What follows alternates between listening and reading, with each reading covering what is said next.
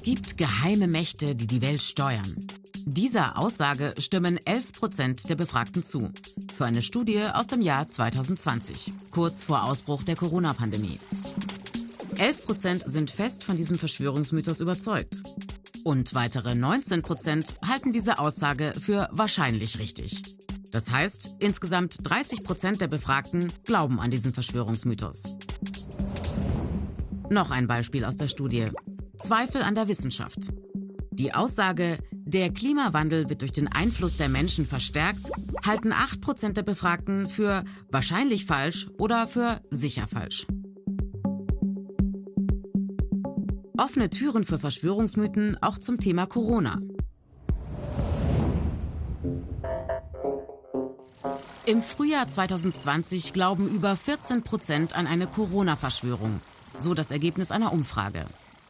Alle Einkommens- und Bildungsschichten sind bei den Verschwörungsgläubigen vertreten. Auch alle Altersgruppen. Vor allem die 35- bis 44-Jährigen mit 18 Prozent. Die über 65-Jährigen eher weniger. Ein Hauptgrund für das Glauben an die große Verschwörung? Angst vor Kontrollverlust in Bezug auf das eigene Leben.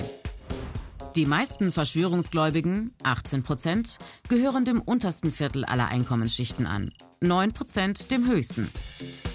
Ähnlich bei den Bildungsabschlüssen. Knapp 19 Prozent haben einen Hauptschulabschluss. Gut 10 Prozent einen Hochschulabschluss.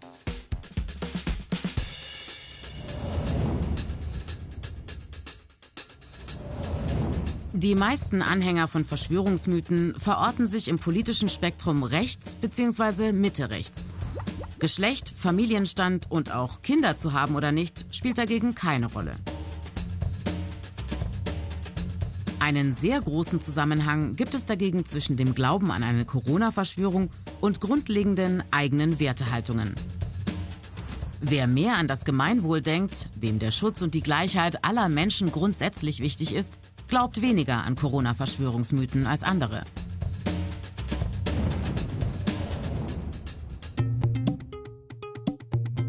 Ein weiterer wesentlicher Faktor ist die Mediennutzung. Menschen, die an eine Corona-Verschwörung glauben, halten zu 43 Prozent soziale Medien für glaubwürdiger als traditionelle Medien, denen nur 6 Prozent der Verschwörungsgläubigen vertrauen. In sozialen Medien aber landen viele in einer Filterblase aus immer ähnlichen Nachrichten und vielen Fake News. Der eigenen Meinung widersprechende Informationen werden ausgefiltert, erreichen die Menschen gar nicht mehr. Jüngere Menschen sind häufiger und intensiver digital unterwegs und deshalb auch anfälliger für Verschwörungsmythen.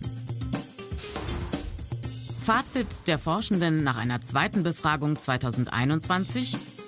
Der Anteil derer, die an Corona-Verschwörungsmythen glauben, ist von über 14 Prozent auf zuletzt rund 9 Prozent gesunken. Darunter der harte Kern der AnhängerInnen von Corona-Verschwörungsmythen mit 6 Prozent der Befragten. Diejenigen, die nicht zum harten Kern gehören, können erreicht werden.